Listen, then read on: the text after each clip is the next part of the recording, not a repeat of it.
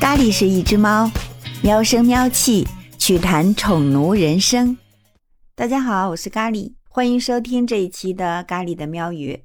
在节目开始之前呢，请允许我先向我们猫奴界的荣耀谷爱凌送上一个大大的祝福，恭喜她冬奥会上再获金牌。我现在在想呢，她那两只猫已经跟她分开这么久了，是不是也产生了分离焦虑啊？好在呢，他接下来就有两个月的假期，估计他家的猫也会迎来猫生的高光时刻啊！我家咖喱如果要是几天不见我的话，它就会特别黏着我，基本是走到哪儿呢就会黏到哪儿。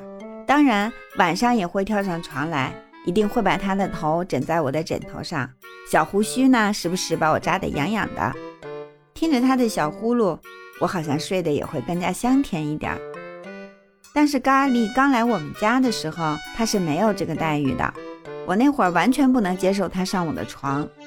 每当他跳上来，我的脑子里马上就会恶补出一串的画面，比如他刚从猫砂盆里爬出来，他的爪爪刚埋完了他的便便，然后他卧在沙发上的时候，一起来那里就会掉一团的绒毛，我顿时就会觉得满床都会是毛。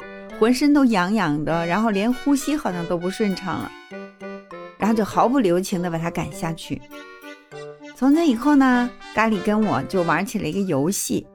每当我睡着的时候，他就悄悄地跳上床来，而且只在我的脚边卧着。发现我醒了，就赶紧跳跑了。直到有一天我睡醒以后，一脚踩到了撒哈，因为他每天晚上都会睡在我床头的地上。一不留神就踩到他的爪爪，我忽然就想，如果大哥要是能跳上床，他早就跳上来了。他也很想依偎着我睡呀，只不过他的腿太短了，够不着，所以才会选一个离我最近的地方。哪怕经常就是被我不小心踩到，也会选择在那里睡觉。那咖喱何尝不是这样想的呢？那我干嘛非得这么拒绝他呢？当我拒绝他的时候，他是不是也会很伤心啊？于是，当我半夜再醒来的时候，发现他窝在我脚边，我就轻声叫了一下他的名字，咖喱马上就跑过来，用他毛茸茸的大脑袋蹭我的脸，一屁股就卧在我枕头边上，脑袋搭在我肩膀上，哎呀，那样一副心满意足的样子，好像就在说：“我等这一天很久了，好开心啊！”从那会儿开始，什么掉毛啊、螨虫啊、爪爪不干净啊，通通就被我抛到一边了。经常是半夜醒来，先拿纸巾擦擦脸，吐一吐嘴里的毛，然后翻个身接着睡。我看网络上很多主人也在热议，到底该不该让宠物上床？不愿意的人最大的顾虑，就像我之前那样，怕脏、怕毛、怕螨虫。其实吧。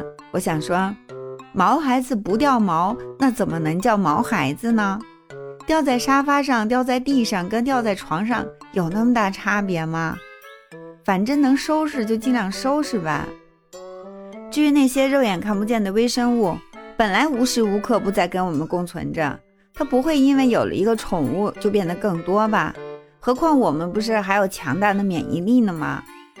啊，不过咖喱在这里还是要提醒一下这个宠物主人哈，呃，床毕竟是我们最私密的空间，与毛孩子同床共眠的前提一定是保证卫生和健康。呃，首先毛孩子定期驱虫、洗澡，啊，床褥呢也要定期做深层清洁。患有支气管疾病的主人呢，真的并不建议和宠物的这种过分亲密的接触。我家咖喱吧，是一年掉一次毛，一次掉一年，所以呢，它的外号就是掉毛怪。不同的场景和心境之下，抱着这只掉毛怪，确实经常容易会让人啊感慨万千。但是呢，N 种感受最终还是会化作一句话，那就是，唉，有你的陪伴真好。好啦，今天我们就聊这么多，我们下期节目再见。